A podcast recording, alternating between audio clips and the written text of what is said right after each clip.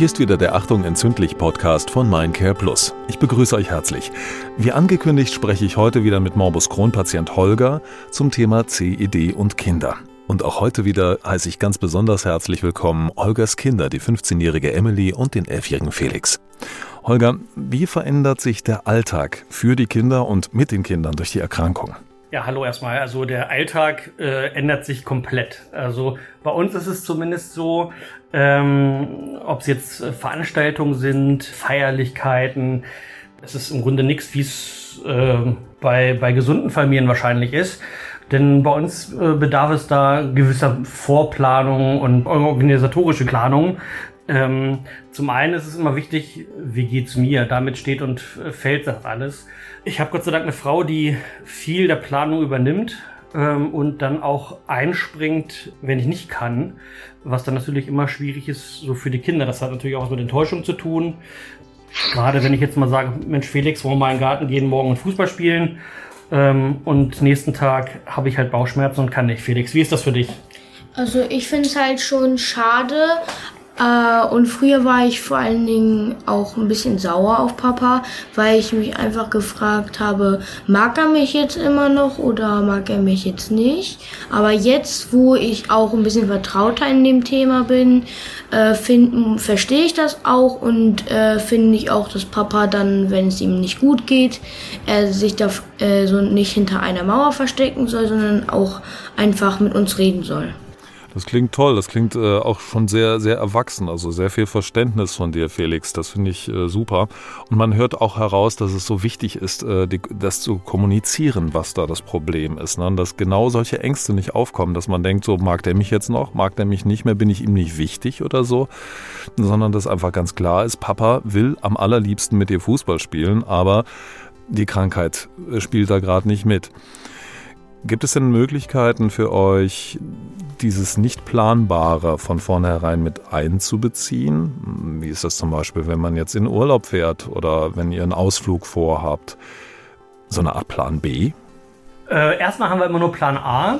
Wir haben letztes Jahr tatsächlich das Wandern für uns entdeckt. Ähm, wir sind ja hier in der Harzregion bei uns und ähm, ja, Emily, wie ist das, wenn, wenn wir morgens hier meistens starten wir mit einem guten Frühstück und äh, packen unsere Rucksäcke und fahren dann äh, wandern. Wie sieht das aus, wenn Papa unterwegs ist? Erzähl mal aus deiner Erfahrung, wie es mir unter Umständen geht, wenn ich einfach mal ganz dringend auf die Toilette muss. Wie, wie empfindet ihr das?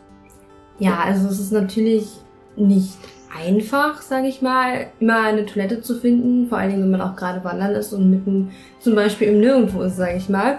Äh, dann sucht man sich aber Gelegenheiten, wo Papa auf Toilette gehen kann und versucht es halt alles so bequem wie möglich zu machen, damit es Papa gut geht und dass wir auch die Ausflüge halt unternehmen können, so dass wir halt nichts absagen müssen, sondern halt das machen können, was wir uns vorgenommen haben. Und das Wandern macht uns ja auch allen Spaß und ja, wir besitzen jetzt auch Wanderpässe und da macht es schon Spaß, auf seinen Wanderwegen äh, Stempel zu finden und die dann in sein Heft einzutragen, da man ja auch wenn man jetzt äh, genug Stempel hat, dann auch Abzeichen bekommt. Und das ist auch ein Stück Motivation, das auch zu machen und sagen, zu sagen, ja, das machen wir und dann, ja.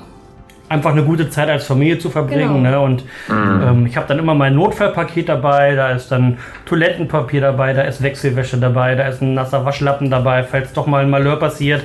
Und das nimmt einem natürlich dann auch, ja, äh, die Angst und gibt einem Sicherheit, ähm, dann solche Ausflüge auch ja, durchzuführen. Hm, das heißt, ihr äh, baut gar nicht so sehr darauf, dass ihr ähm, einen Plan B habt, dass man sagen kann, Papa bleibt jetzt zu Hause, sondern ihr managt das gemeinsam als Familie. Da wird einfach ein guter Weg ausgewählt, wo ausreichend Toiletten in der Umgebung sind und wo man gleichzeitig auch noch Stempel sammeln kann und macht das Ganze zu einem Event, so einem Adventure-Tour sozusagen. Ich finde das, das toll, wie ihr das als Familie zusammen macht, äh, weil das braucht es nämlich genau, diesen Rückhalt und diesen Zusammenhalt, die offene Kommunikation, weil es einfach wirklich in jeden Bereich des Alltags mit reinspielt. Wenn jetzt doch mal irgendwas völlig schief laufen kann, äh, die Enttäuschung deiner Kinder, ist das für dich, äh, passiert das noch? Seid ihr, seid ihr noch enttäuscht oder könnt ihr inzwischen so damit umgehen, dass das gar nicht mehr zu so einer Situation kommt? Felix, wie ist das für dich? Also manchmal bin ich äh, zwar schon noch enttäuscht, aber ich, äh, das ist jetzt zwar nicht mehr, also es ist nicht mehr so, dass ich denke, der mag mich doch wahrscheinlich nicht mehr. Das ist jetzt nicht mehr so. Also äh, ich könnte von mir behaupten, dass sich die Kommunikation vor allen Dingen auch äh, sehr verbessert hat. Und äh, wenn das mal zum Beispiel nicht mehr so zutrifft, dann ist es auch wichtig, mit äh, seinen Eltern drüber zu reden. Ja, klasse. Holger, ähm, so wie ich das jetzt rausgehört habe, hast du ähm, jetzt nicht den Weg gewählt, keine festen Pläne mehr zu machen oder Versprechungen äh, zu geben oder so, sondern du versuchst es trotz allem irgendwie möglich zu machen und hoffst auf die Mitarbeit. Habe ich das richtig verstanden oder hast du trotzdem irgendwie noch so eine Ausweichmöglichkeit für dich, wo du sagst, na, äh, wir versuchen es doch nochmal anders?